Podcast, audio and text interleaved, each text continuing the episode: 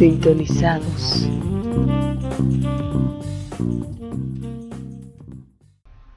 La Alcaldía de La Paz en estos últimos 20 años ha gozado de gobernabilidad desde que asumió la alcaldía el señor Juan del Granado a la cabeza del movimiento Sin Miedo, dándole gobernabilidad durante 10 años y sucediéndolo en la silla consistorial el señor Luis Revilla, actual alcalde de la ciudad de La Paz. Antes, desde mediados de los años 80 hasta finales de los 90, tuvimos una secuencia de varios alcaldes, las elecciones municipales eran cada dos años y se sucedieron distintos tipos de, hechos dentro del municipio paseño, donde las decisiones se tomaban sobre la mesa parados y pateando a los concejales. Tal el caso del alcalde Chazarreta. Estuvo también inmerso en problemas jurídicos y fue después preso y puesto ante la justicia, al igual que la señora Gaby Candia, Julio Mantilla y también la que fue en un momento alcaldesa, la señora Lupe Andrade. Hoy gozamos, con, gozamos de una gobernabilidad que en su momento, hace, hace pocos, pocas semanas, se vio envuelta en vicisitudes porque no, no se podía llegar a una elección del presidente del Consejo de la Alcaldía Paseña. Después de, después de días de, de discrepancias, se llegó a la elección de la concejal Andrea Cornejo a quién tenemos aquí en el podcast de Sintonizados. Buenas tardes, Andrea. Buenas tardes, qué gusto estar en este podcast. Empezando, la verdad estoy muy contenta, muy agradecida y poder hablar de estos temas municipales que atingen pues a toda la población. Andrea Cornejo fue, fue electa como tercera, tercera concejal por el, por el Partido Soberanía y Libertad en la última elección municipal. Ella logró este escaño como invitación directa del partido y inscribiéndose también al, partido Solvo y siendo elegida como candidata. Cuéntanos esa tu experiencia, cómo tú ingresas al movimiento, perdón, al partido político Soberanía y Libertad. Bueno, eh, yo he sido activista un poco antes de ingresar a Soberanía y Libertad, eh, justamente en el tema de los derechos de las personas con discapacidad. Eh, una activista que no hacía vida orgánica en instituciones, sino más se dedicaba al tema de redes sociales, interactuando con distintas autoridades en el reclamo del ejercicio de los derechos plenos de las personas con discapacidad. Eh, yo en este activismo encontré varios espacios de diálogo, eh, varios espacios de interacción, pero no encontraba un espacio, un escenario donde todos esto, estos reclamos, estas propuestas que uno tenía podrían hacerse realidad de alguna manera. Y en el camino, en el transcurso de este camino, eh, se abre esta posibilidad, soberanía y libertad, como agrupación política, abre sus puertas a toda la ciudadanía para que cualquier persona pueda inscribirse con una propuesta para la mejora de la ciudad eh, y bueno, podría ser candidato a concejal, asambleísta, entonces me parecía una, algo muy interesante, además algo que jamás se había hecho, porque ya sabemos que los distintos partidos políticos, creo que las generaciones nuestras que están escuchando el podcast ahora eh, tienen entendido que los distintos partidos políticos elegían a sus candidatos, pues como se dice vulgarmente a dedo, ¿no? Entonces, eh, se abren las puertas de, soberanía y libertad. Yo me inscribo en uno de los puntos que estaban en distintos lugares de la ciudad. Yo me inscribo en, me inscribo en uno de ellos con una propuesta de ciudad para todos, ciudad accesible. Y bueno, eh, paso todo un proceso hasta ser elegida, este, hasta ser elegida candidata y luego ya posteriormente concejala. Eh, dentro de este tema de activismo, ¿también se te acercaron algunos otros partidos o solamente tú te enfocaste en lo que era soberanía y libertad? Tal vez podríamos haber tenido, en vez de la concejala Andrea Cornejo, a la diputada Andrea Cornejo por, no sé, demócratas o por el movimiento al socialismo. Sí, antes de, en el tema del activismo, y bueno, participé en un certamen de belleza también, y ese certamen de belleza me lanzó a la vida pública y el activismo lo hice mucho más fuerte ya como persona conocida eh, dentro del medio. Eh, y bueno, se me empezaron a acercar varios partidos políticos eh, haciendo algunos ofrecimientos, pero no, no me convencían, no llegaban a lo que realmente yo quería hacer, que era implementar una política pública y creo que para mí la opción ha sido esta en el tono al gobierno municipal, porque siempre he creído que los gobiernos municipales son los que son más cercanos a la gente. Ya vas cuatro años como, como concejal aquí en la, la ciudad de La Paz. Ah, en unos momentos ah, vino lo que es la ley de discapacidad. Ah, para esto lo que son barreras arquitectónicas, en lo que son calles, edificios, colegios inclusivos, centros de salud, trabajo para la gente con discapacidad. ¿Cuánto de esto se ha logrado en estos cuatro años con tu concejalía? Bueno, creo que lo más importante que se ha logrado estos cuatro años es poner el tema en la, en la agenda municipal. Era un tema que no estaba en la agenda municipal. Si bien se trataba, los, se trataba el tema de discapacidad en temas, pero eran muy, muy aislados, hoy por hoy es un tema principal en la agenda del gobierno municipal. Se ha puesto en la mesa de discusión de todas las unidades organizacionales el tener una ciudad accesible, una ciudad inclusiva, una ciudad donde están las personas con discapacidad y todavía se les está negando eh, sus, todos sus derechos, porque es una ciudad que constantemente te dice que no desde que sales a la puerta de tu casa. Y bueno, se ha ido avanzando de distintas maneras, ya poniendo el tema en agenda, se ha ido transversalizando el tema con las unidades organizacionales en el tema de eliminación de barreras arquitectónicas en distintos espacios, la creación del plan EBAU, que ha sido a raíz de nuestra ley municipal, que ha sido una ley también histórica, porque es la primera ley municipal en el país eh, que ha sido hecha por personas con discapacidad, porque ha sido en realidad el Consejo Ciudadano de Personas con Discapacidad que agrupa las distintas discapacidades eh, reconocidas en el país, las que, han, las que han trabajado esto como una ILC, como una iniciativa legislativa ciudadana, y nosotros desde la Concejalía la hemos impulsado, ¿no? aterrizándola a la realidad municipal y a las competencias municipales. Entonces, eh, la ley ha sido uno de los primeros pasos en tener la unidad de la persona con discapacidad, que, es algo que no se tenía dentro de la estructura del gobierno municipal, se tenía una unidad del adulto mayor y la persona con discapacidad. Hemos logrado que se separe y que haya una unidad que se encargue de transversalizar el tema en las distintas unidades organizacionales. Se ha ido eliminando el tema también esto con el plan EBAU, el plan de eliminación de barreras arquitectónicas, de manera paulatina y con compromisos de las distintas unidades, la eliminación de barreras arquitectónicas y trabajando en temas de empoderamiento a las personas con discapacidad que sea algo que nos hemos encontrado en estos cuatro años y unos años antes también en este, en este acercamiento con las personas con discapacidades, que si bien vives en una ciudad que constantemente te está diciendo que no, entonces eso hace que te retraes totalmente y ves la discapacidad como algo malo, entonces la familia, el entorno, la comunidad tiende a ver la discapacidad como algo malo y justamente a través de nuestras escuelas AJAI eh, hemos, hemos empezado el empoderamiento de las personas con discapacidad, quitando de la mente de la población que la discapacidad es algo malo de la, misma, de la comunidad, de la propia persona con discapacidad y trabajando con la familia y con la comunidad. Y bueno, en el tema de eliminación de, eliminación de barreras actitudinales, trabajando, empezando con nuestros funcionarios nuestros funcionarios municipales para, que, para que comprendan por qué, eh, por qué ponemos rampas, por qué los ascensores, por qué eliminamos las barreras arquitectónicas. Eh, no solamente estas, estas barreras eh, físicas para una, estas barreras, perdón, que son de eliminación para personas con alguna discapacidad física, sino otro tipo de, barreras como las barreras comunicacionales que también influyen muchísimo en el tema de las personas con discapacidad. Entonces hemos hecho muchísimos talleres que han sido de gran impacto dentro del gobierno municipal, llegando a distintas unidades organizacionales, sobre todo aquellas que se encargan de la ejecución de obras y de aquella y de otras unidades que están en contacto con la población.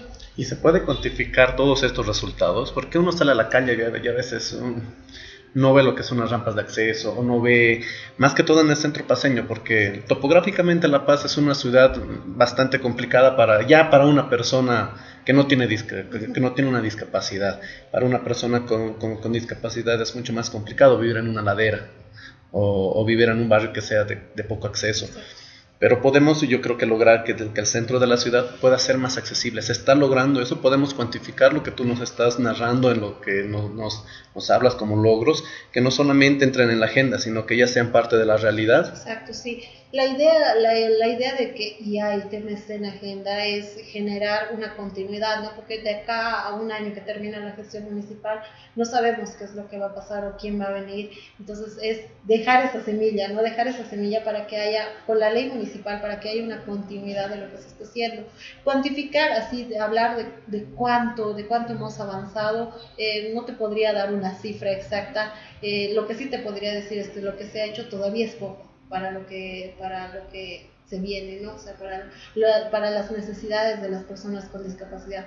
Aún es poco, y porque transformar una ciudad es, no pasa de la noche a la mañana. Claro, y también cambiar la mentalidad de la gente, ¿no? creo que es mucho más complicado que poder cambiar lo que es, lo que es la ciudad. Totalmente. En ese sentido, también ha sido ya hace poco, hace un par de semanas tal vez, electa como presidente del Consejo Municipal. Han sido algunos días en que, en que hubo bastante tensión en lo que era el consejo, en lo que era la elección, se empantanó con lo que es la votación. Ah, hubo una, una, concejal de, tu partido, de Solvó, que, que, estuvo votando en contra de que Pedro Sus sea presidente del consejo y se tuvo la ausencia de la concejal Cecilia Chacón. Después de ese empantanamiento viene eh, el señor Pedro Sus, quien, quien te propone a ti a la, a la presidencia de la concejalía y sales electa ya como presidenta del Consejo. ¿Puedes comentarnos algo de, lo que, de esta problemática que, había surgido en estos días? Sí, bueno, estamos en una época netamente electoral donde se está viendo la guerra eh, por todo lado, ¿no? esta guerra sucia que hay por todo lado, y de alguna u otra forma estos, esta semana, la semana que teníamos de elecciones de la nueva, la, conformación de la nueva directiva del Consejo Municipal, pues sí se ha visto empantanada, perjudicando más que nada a la población, porque en ningún momento llega a perjudicarse el Consejo Municipal o un concejal en específico, sino porque las distintas comisiones tienen trámites que están a la espera de, las, de la población, de juntas de vecinos, varios trámites, convenios y varias, varias, varios trámites que hay, entonces de alguna manera se ha llegado a empantanar este, estas unas semanas, y casi casi hemos llegado a dos semanas en este tema del empantanamiento, con ausencias, con discrepancias, con eh, rechazos a distintas, eh, a distintas propuestas que se tenían. Y bueno, luego llega un poco de luz en el camino, que es eh, la declinación del de, concejal Pedro Sus a la presidencia y a cualquier cargo en realidad de la directiva para ver si eh, efectivamente había, había un poco de luz en este camino. Sí, hubo, hubo un momento en que creíamos que podría ser una, una, una, una alternativa. Sí, había el discurso de que necesitábamos alternancia, de renovación de una de la concejala suplente, de, de Fabián Siñani y la concejala Isabel Polque, que era el discurso que manejaba en esa semana. Eh, se propuso esta alternancia y esta renovación por parte de Pedro Sus, eh, la cual ha sido rechazada ya con otro argumento que decía que no estaban todos los concejales, que nunca fue un óbice la presencia de todos los concejales, porque hay muchos concejales tanto de la bancada de mayoría como de la bancada de minoría que no se hacen presentes en las sesiones de, las distintas sesiones del consejo, pero bueno, habían estas observaciones que como te digo no eran, no eran un óbice para seguir con esto para empantanar la elección de la directiva. Claro, por lo que empantana es, una, es directamente una concejal del, del, del partido gobernante, ¿no? que es sola la, la concejala Colque. Exactamente. Eh, y hay una ausencia también de otra concejal que también es de, de Sol. Si bien el movimiento socialismo tiene cinco concejales en cinco concejales sobre cuatro concejales, perdón, Soberanía y Libertad tiene una mayoría que no ha podido aplicarla directamente, ¿no? Y ha sido eh, gente del mismo partido que ha venido a empantanar esta votación. ¿Es esta una debilidad en lo que es Solvo? Bueno, en realidad eh, tenemos una concejala suplente que asume justamente en el momento en que hay la directiva y que tiene un desconocimiento total del manejo del Consejo Municipal, ¿no? Eso por una parte. Y por otra parte tenemos eh, a la concejala Cecilia Chacón, que era por temas personales, que ya no pudo estar presente, presentó sus licencias por temas de salud, eh, no pudo estar presente en toda la semana. Bueno, lo entendimos y creemos que era mejor esperar el tiempo a que ella pudiera instalarse nuevamente en la, en la sesión del pleno y que podamos tener una reunión, porque no, no pudimos tener una reunión de bancada donde ella esté presente justamente por estos temas. ¿no? Entonces se ven dos, dos, dos momentos, ¿no? con dos, dos personas eh, que una por un tema de salud y la otra por una falta de conocimiento y exigiendo que esté la otra concejala presente, pues se ha visto empantanado esto, ¿no? El tema de salud va más allá de, de lo que podamos hacer nosotros, ¿no? Como, como soberanía y libertad, eh, porque es un tema personal, es un tema personal. Y en el tema de la concejala que bueno, hemos intentado eh, hacer todo lo posible como bancada y explicarle el funcionamiento del consejo como tal, pero bueno, hay cosas un poco extrañas dentro de todo este dentro de todo este proceso que hemos vivido. ¿La concejala Col que sigue formando parte de Solvo? La concejala Col que forma parte de la bancada de Soberanía y Libertad, eh, si bien ella asiste a, las reuniones de bancada que generalmente tenemos en la semana para coordinar algunos temas, eh, está presente, ¿no? Pero bueno, teniendo en cuenta también que es una concejala suplente y que y sí, de alguna manera funge las funciones del concejal, eh, del concejal Fabián Signani, pero al no ser titular, eh, mucha opción a toma de decisiones no tiene. Eh, hace poco es que salió una, una, una, publicidad, lo que es el alcalde de la alcaldía, donde, donde se habla sobre tu elección al, como presidente del Consejo, donde tú prometes lo que es fiscalización, transparencia y coordinación con el Ejecutivo. Y una auditoría, una auditoría o lo que es el programa Yo Soy Mi Primer Amor, que lo lleva adelante la esposa, la esposa del alcalde, la señora, la señora Maricruz Rivera. Ah, estos temas de fiscalización y transparencia pasan por por un momento en el que tal vez hay un desgaste de lo que es la alcaldía municipal y de Sol a, cargo de lo que es la alcaldía? Bueno, en realidad el tema de fiscalización eh, lo venimos haciendo desde hace bastante tiempo. ¿no? Me ha tocado presidir la Comisión de Desarrollo Humano, empezando la gestión del Consejo Municipal y después he estado en distintos macrodistritos también y eh, ya después de la Comisión de Desarrollo Humano me ha tocado estar presente en la directiva ya como secretaria del Consejo y luego de eso en la presidencia. Entonces en estas distintas etapas hemos ido haciendo una fiscalización y hemos ido haciendo una coordinación de manera, eh, de, manera conjunta al Ejecutivo Municipal en el tema de fiscalización y el cumplimiento de distintas, por ejemplo, en el tema de, de los macrodistritos, en el cumplimiento de las de, los POAS, en el seguimiento a esto, haciendo una fiscalización oportuna, ¿no?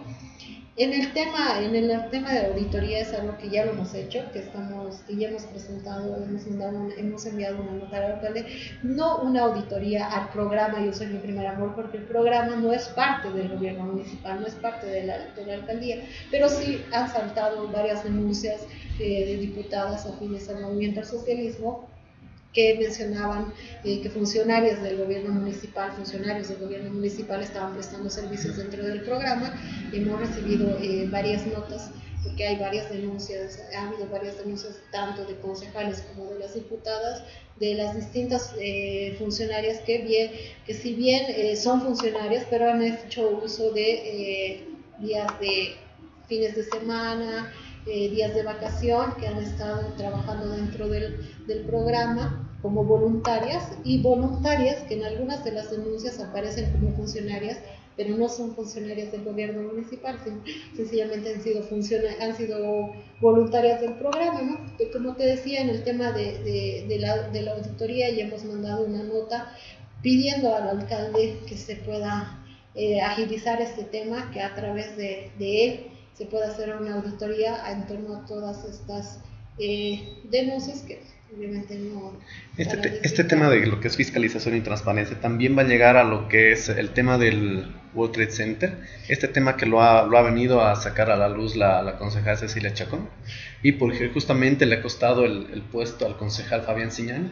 Bueno, este es un tema que ya está en la justicia ordinaria, no es un tema que ya está siendo investigado por la justicia ordinaria. Nosotros hemos, nos hemos presentado como testigos también porque hemos sido convocados por la fiscalía eh, para hacer la para dar nuestra declaración en todo lo que tenemos nosotros eh, conocimiento. Eh, y bueno, es un tema que ya está en manos de la justicia ordinaria y estamos, eh, estamos y hemos estado prestos a brindar todo lo que nos han pedido desde la fiscalía. ¿no?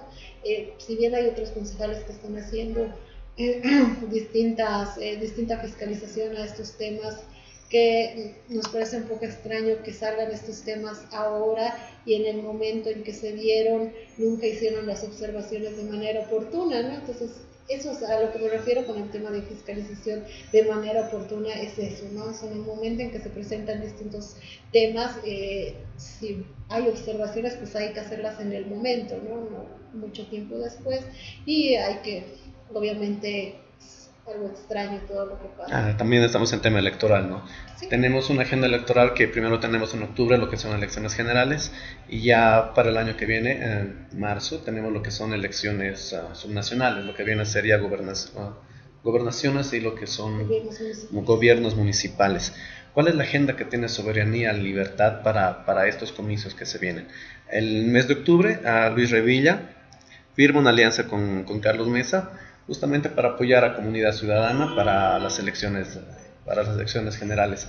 Este apoyo de soberanía y libertad de Solvo es un apoyo que va a ser uh, con movilización, con voto, o están entrando también a, un apoyo para poder tener uh, escaños dentro de lo que es la, la Asamblea Nacional.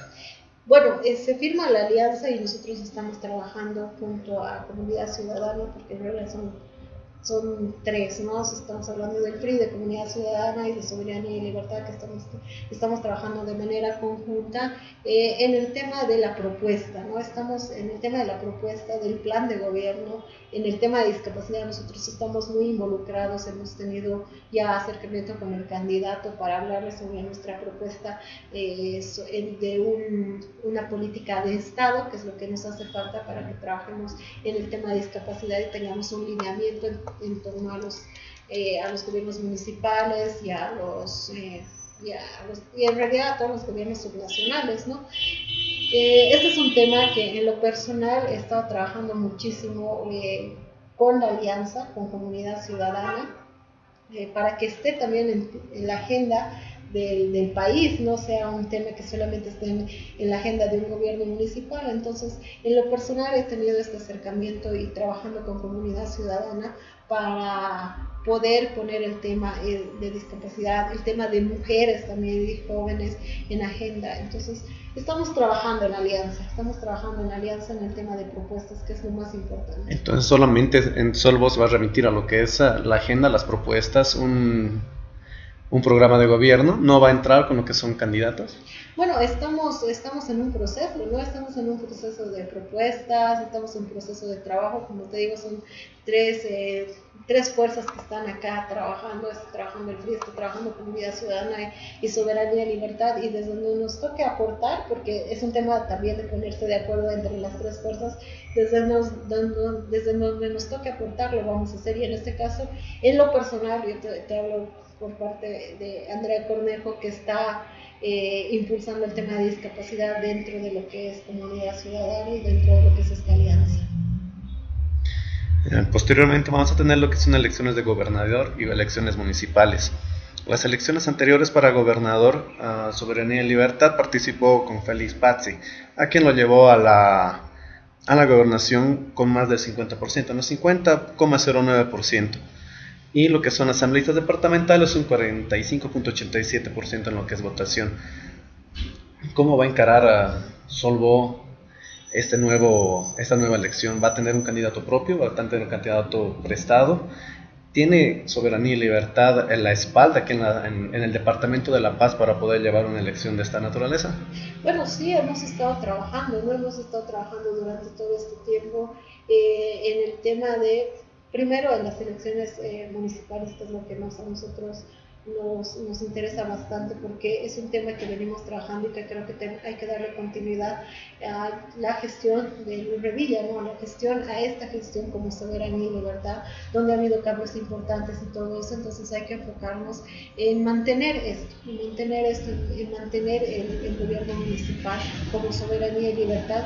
Y en torno al tema de, de la gobernación también es un tema que hay que trabajarlo, no es un tema que hay que trabajarlo y me, me, imagino que ya conformada una alianza, que estamos conformando esta, que se ha conformado esta alianza y es una alianza bastante fuerte, con bastante apoyo, lo hemos visto en las distintas, eh, las distintas encuestas presentadas en distintos medios de comunicación. Eh, es un poco prematuro decir qué es lo que va a pasar todavía, no estamos... Eh, trabajando en el tema, estamos enfocados en el tema de octubre de las elecciones nacionales, pero venimos trabajando en alianza, no estamos trabajando en alianza, pero como Soberanía y Libertad también estamos trabajando en el tema de elecciones municipales y todo esto para mantener la continuidad. Las anteriores elecciones municipales eh, se tuvo una votación en la concejalía que, que, es bastante, que le favoreció lo que es directamente a Sol con la salida de unidad nacional del espectro político. El, en ese momento el candidato a la alcaldía paseña de unidad nacional uh, declinó su candidatura. Unidad Nacional declinó la candidatura de, de, su partido, lo que le dio mayor soltura a, a Solvo para poder tener una, una mayoría más amplia ¿no? y tener una gobernabilidad mucho más fácil dentro de lo que es el gobierno municipal, cosa que no sucedió antes, cuando se, se dividió, eh, cuando la, la, la, elección la gana Luis Revilla y los concejales estaban 5 para el MAS, 5 para Solvo y había ahí un concejal de oro, un voto de oro de Unidad Nacional del señor Omar Rocha, que al final, si bien estuvo cuatro años uh, apoyando lo que es la gestión de, de Luis Revilla, después uh, sí hubo bastantes con bastantes desavenencias. Eh, él también terminó como, como, como, como alcalde una, una, una gestión para, para, poder, para que pueda Luis Revilla otra vez entrar a, como candidato a la alcaldía de La Paz. ¿No ven, no, no, no, no ven un poco de peligro en el, en el que pueda ser una siguiente elección municipal con un tercer candidato tal vez pugnando? Bueno, en realidad eh, no sabemos qué es lo que está pasando en los otros partidos políticos cuáles serán sus proyecciones para las elecciones subnacionales, ¿no? Eh, hay que recordar a la gente que se ha tenido una etapa transitoria bastante caótica, eh, bastante, yo creo que terrible podría ser la palabra que defina esa, esa transición que hubo, esa, esa, esa, en ese momento asumiendo Omar Rocha como alcalde. Eh, los tiempos han cambiado, ¿no? Las fuerzas políticas también dentro del municipio de La Paz. Eh, hay muchos, hay muchas personas, muchos partidos políticos que han declinado porque han visto que eh, no, no, no, se cumplían con sus intereses personales como una agrupación política, como partidos políticos. Nosotros siempre hemos apostado desde Soberanía y Libertad a eh, la voz de los ciudadanos, ¿no? Claramente está en que Andrea Cornejo era una ciudadana como cualquier otra eh, que tenía varios reclamos hacia, hacia, hacia, las autoridades, en este caso las autoridades municipales, y ha entrado eh, como concejala, ¿no? No entró porque era pariente de nadie, porque era conocida de nadie, sino una ciudadana más que ha sido electa y ha vivido todo un proceso para ser elegida primero candidata y luego concejala, ¿no? Entonces, eh, cuando tenemos de por medio intereses personales y no vemos el tema de la población y de las necesidades de la población, existen estos estas pugnas, ¿no? Existen estos, estos coteos de, de, de, espacios, de lugares, ¿no? Y justamente por eso en, las elecciones pasadas eh, había agrupaciones o partidos políticos que se hacían a un lado, porque eh, eh, la negociación o las alianzas que se podrían hacer no cumplía con los intereses personales, tal vez de, de, un candidato, de una candidata. En este caso nosotros eh, apostamos por la voz de la ciudadanía como lo hemos venido haciendo. Claro, sí, eso, eso me parece muy bueno, pero no viéndolo, tratando de ver un poco al futuro, ¿no? Eh, estamos teniendo, tenemos un Luis Revilla que, que, no va a poder participar en lo que son las elecciones municipales que se vienen.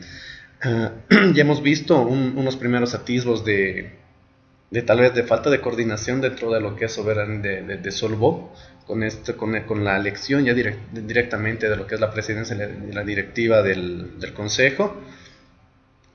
Y, y, bueno, yo, yo, lo, yo lo que veo en futuro es que, que, podría haber no hay un tercer partido. Ya no, Solvo también ha tenido lo que son denuncias de, de, corrupción, denuncias de problemas internos dentro de la alcaldía. Son 20 años que casi que está ya lo que es Luis Revilla dentro de lo que es la alcaldía paseña, no primero concejal, posteriormente como alcalde. El Movimiento Sin Miedo, que, que, ha sido el precursor y que ha sido un inicio y que ha seguido la línea del Movimiento Sin Miedo de Granado, Luis, Luis Revilla, no sé si tal vez la población se sienta tal vez algo, no sé, pues cansada y que quiera cambiar algún tipo de gestión. Tú me hablas de darle continuidad, pero no sabemos si la gente quiera darle continuidad a este proyecto político y no, no sabemos tampoco si, si, si, la gente afuera visibiliza a un líder de unidad de, perdón, de Solvo que pueda darle también continuidad a este proyecto dentro de la alcaldía. Es por eso que yo te, te preguntaba, ¿no? ¿Cómo ven las elecciones municipales futuras? ¿no? ¿Hay la posibilidad de darle desde Solvo continuidad a esta gestión que inició Luis Revilla o se puede prever que, que, tal vez sea un poco más complicado, ¿no? Como tal vez fue anteriormente, que se tenía una alcaldía, de, una alcaldía con tres, cuatro partidos, con cuatro, tres, dos representantes y que justamente generaba ese tipo de, en su momento, de ingobernabilidad. Después de hacer un pacto para elegir un alcalde, venían los problemas posteriores, ¿no? Claro, como te decía, no, eh, en, No puedo hablar por otros partidos políticos porque no se, no se está viendo ¿no? qué es lo que va a pasar. Creo que todos están enfocados en este momento en, la, en las elecciones nacionales, pero eh, nosotros también nos estamos enfocando en las elecciones nacionales. Eh, para hablar con claridad, nosotros queremos dar continuidad a esto y queremos seguir dentro de la alcaldía municipal. Eh, si bien el alcalde ya no puede ser electo, aunque la constitución ya se ha abierto y todo eso, pero nosotros sabemos que cuál es el camino y sabemos que el alcalde no puede ser electo porque ya ha cumplido 10 años dentro de gestión, se están visibilizando varios liderazgos, ¿no? Entonces hay que impulsar esos liderazgos, hay que darle, si bien hay que darle una continuidad a la gestión, resaltar lo que se está haciendo bien eh, y también hay que fiscalizar y hay que decir que probablemente hay cosas que no se han hecho bien o que no se están haciendo bien y que hay que fiscalizarlas y decirlas en su momento, eh, hay que... Hay, la generación de nuevos líderes es muy importante. La generación de líderes. En mi caso, yo en lo personal creo que eh, la generación de mujeres, de mujeres lideresas y que estén en la política, que estén de tomadoras de espacios y en el caso de personas con discapacidad también, eh, para mí es muy importante y por eso hemos venido trabajando también desde Soberanía y Libertad en tener eh, distintos espacios donde puedan participar personas, tanto del, del, partido, ¿no? de Soberanía y Libertad, como personas ajenas también, para generar estos nuevos liderazgos. ¿no? Estos, hay que darle, si bien hay que darle una nueva... Se ha pedido, hace, se pedía hace poco en la elección de la directiva eh, que se pueda generar, que se pueda renovar dentro de la directiva, que tendría que haber un cambio yo creo que en cualquier espacio y en estos momentos es importante también tener cambios, ¿no? Y los cambios son muy importantes, hay que refrescar de alguna manera las distintas gestiones municipales, hay que refrescar. Eh, ¿Por qué? Porque en, el, la generación de planes de gobierno y todo eso tiene que tener una mirada mucho más, mucho más fresca, tiene que tener una mirada mucho más de proyección, eh, no solamente de lo que estamos pasando ahora, sino realmente de lo que queremos y lo que queremos que se transforme en nuestra ciudad. ¿no? Entonces eh, hay, hay que seguir trabajando en la generación de líderes y solo está trabajando en lo que es generación de líderes para su partido.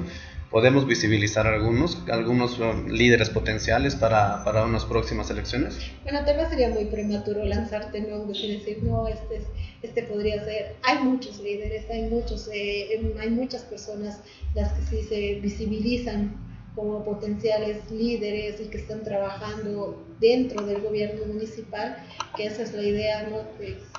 Se, se, visibilicen dentro de acá y lo muestran no solamente como un, un, líder que es generador de más líderes también, ¿no? En el tema de trabajos y todo eso. Yo creo que un líder empieza a generar más líderes, pero también está trabajando constantemente en eso para que el líder visibilice su trabajo y todo eso, pues, y en el tema de campañas políticas y todo eso, yo creo, considero que la mejor campaña política es el trabajo. Si tú tienes una proyección a futuro, tu mejor, tu mejor carta de presentación es el trabajo que estás haciendo, ¿no? Es tu mejor campaña política, ese es el trabajo que has hecho. Entonces, hemos ido visibilizando y trabajando eh, con distintas personas, eh, reconociendo dónde hay este potencial, estos líderes, ¿no? pero como te decías, para mí un poco prematuro lanzar nombres y decir, eh, fulanito de tal es un potencial, un potencial líder, un potencial concejal, un potencial alcalde. tú ya eres parte de la estructura de, de Solvo el partido se va a volver a abrir, se va a volver a abrir a la gente para que pueda presentar sus propuestas, va a poder acoger otra vez a los ciudadanos que están fuera de esta vida partidaria, acoger lo que son sus propuestas y poderlos catapultar aquí al escenario político en un puesto de decisión.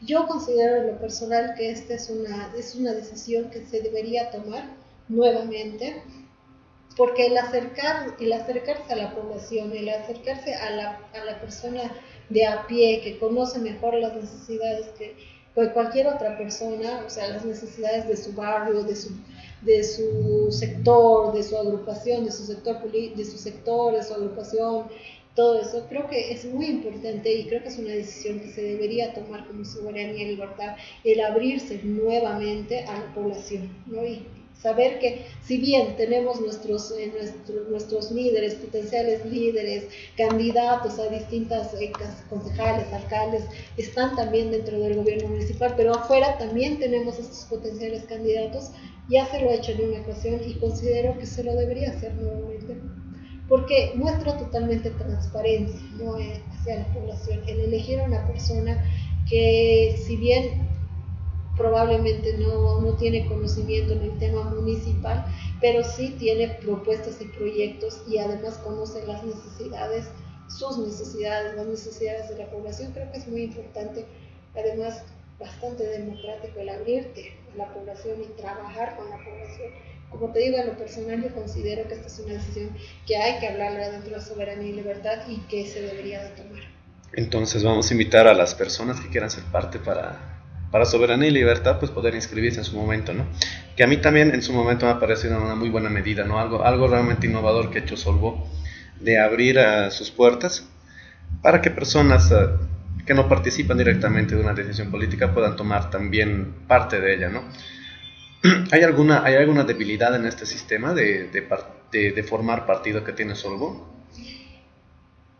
Mm, no sé si debilidad, ¿no? Pero considero que el, no, no, no, lo veo como debilidad, en realidad yo considero que es más bien una, una fortaleza el abrir eh, las puertas a la población, el abrir, la, la, el decir, ¿ustedes tienen algún, alguna propuesta de ciudad? Te digo eso no justamente por el, por el percance que han tenido en la elección de, de, su mesa directiva, ¿no? de la mesa directiva del consejo, ¿no? donde tenemos una concejal justamente que se enferma para las fechas de elección y otra concejal que vota en contra. ¿no?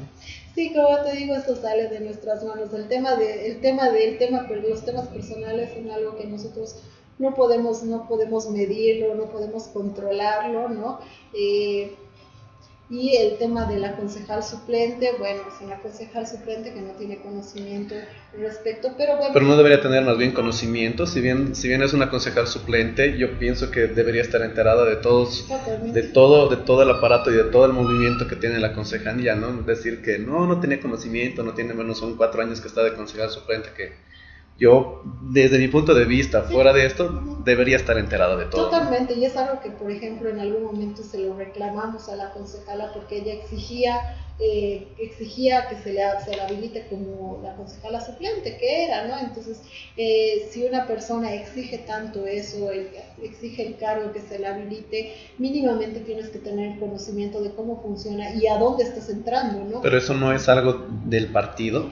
Bueno, en realidad se ha trabajado, eh, la concejala se ha alejado, ¿no? La concejala se ha alejado hay que recordar también cómo ha sido la elección, toda esta elección, ¿no? para la habilitación de la concejala suplente, ¿no? Hay que, hay que hacer una retrospectiva de cómo ha sido. Eh, no es una, los concejales, los concejales eh, suplentes eh, habilitados, muchos de ellos han trabajado dentro del gobierno municipal, lo cual los inhabilita para ser concejales suplentes. En el caso de la concejala Colque, ha trabajado dentro del gobierno municipal y por, tanto no podía ser, eh, no podía ejercer, no podía ser habilitada como concejala suplente.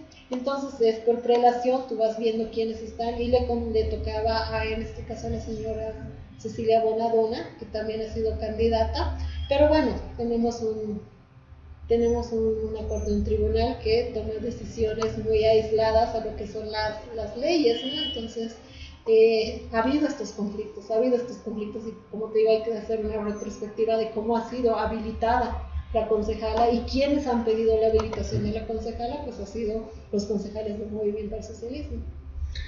Eh, el año pasado, más o menos por septiembre, el Tribunal Supremo Electoral le ha negado lo que es la personería jurídica a Solvó, una personería jurídica nacional ¿no? que le permita participar en elecciones nacionales eh, solo va a volver a va a volver a intentar tener una personería nacional, va a volver a intentar abrirse a otros departamentos y poder participar ya de una manera más amplia en el espectro político. Bueno, en todo este, este, tiempo hemos ido trabajando como soberanía y libertad en distintos, en distintos departamentos. de hecho, tenemos varios coordinadores en todos los departamentos que se están moviendo muchísimo y que ahora en la alianza también son parte de, todo este movimiento. Es muy importante que nosotros podamos llegar como partido, como agrupación ciudadana y después esperemos que podamos conseguir la personalidad jurídica para ser un partido político y poder llegar a los distintos espacios, pero es un tema que, como te digo, se ha venido trabajando y tenemos coordinadores en las distintas, eh, los distintos departamentos de, La Paz y que estos coordinadores son personas que también se han acercado al partido, se han acercado a la agrupación ciudadana, eh, esperando eh, y creyendo en, en lo que nosotros en todo lo que nosotros venimos trabajando y diciendo, ¿no? Entonces, eh, son personas que en, ningún momento, muchas de ellas son personas que en ningún momento han tenido acercamiento con algún partido político, todos muchos de ellos son ciudadanos que creen en hacer una política de manera diferente, ¿no? Entonces, ya tenemos este, ya tenemos este acompañamiento en los distintos departamentos eh, y claro, hay que intentar y hay que nuevamente eh, apelar a que podamos ser una agrupación o un partido político que pueda llegar, ¿no? De presencia nacional y podamos llegar a todo el país. En ese sentido, ¿la alianza con, con Comunidad Ciudadana, con el FRI, es coyuntural? ¿Es por esta elección nacional? En realidad no creo, ¿no? Yo, yo, creo, eh, yo creo en lo personal, eh, y además como persona joven haciendo política recientemente, ¿no? no es que yo hago política hace muchos años, pero eh, yo creo que en realidad la unidad y estas alianzas que son tan importantes cuando necesitas cambiar algo, en, en, este caso nosotros como opositores a un partido de gobierno, al partido de gobierno, la unidad es muy importante, pero esa unidad que tiene que desprenderse de cualquier interés personal, ¿no? sino esta unidad que tiene que ser llevada con una concepción de trabajar en torno a la población, ¿no? de trabajar a las necesidades de la población, a las necesidades de, en este caso, en las necesidades de un país. Y lo mismo tiene que pasar en distintas... Eh, en distintas elecciones, sean subnacionales, todo eso. Si, si hay un momento en que necesitamos hacer una alianza, tenemos que hacerla pero tenemos que hacerla siempre pensando en este, en este, pensando de esta manera, ¿no? Dejando de lado nuestros intereses, pero pensando en la población. Muchas gracias, Andrea. Ha sido muy gratificante poder conversar contigo. Este es el primer podcast que estamos lanzando de Sintonizados y quiero agradecerte la presencia y la participación. No, muchísimas gracias por invitarme para este primer, eh, primer podcast. La verdad estoy muy agradecida y honrada de abrir este podcast y que sea y que pues te vaya súper, súper bien en todo lo que viene de aquí adelante y que sea pues un éxito. Muchas gracias.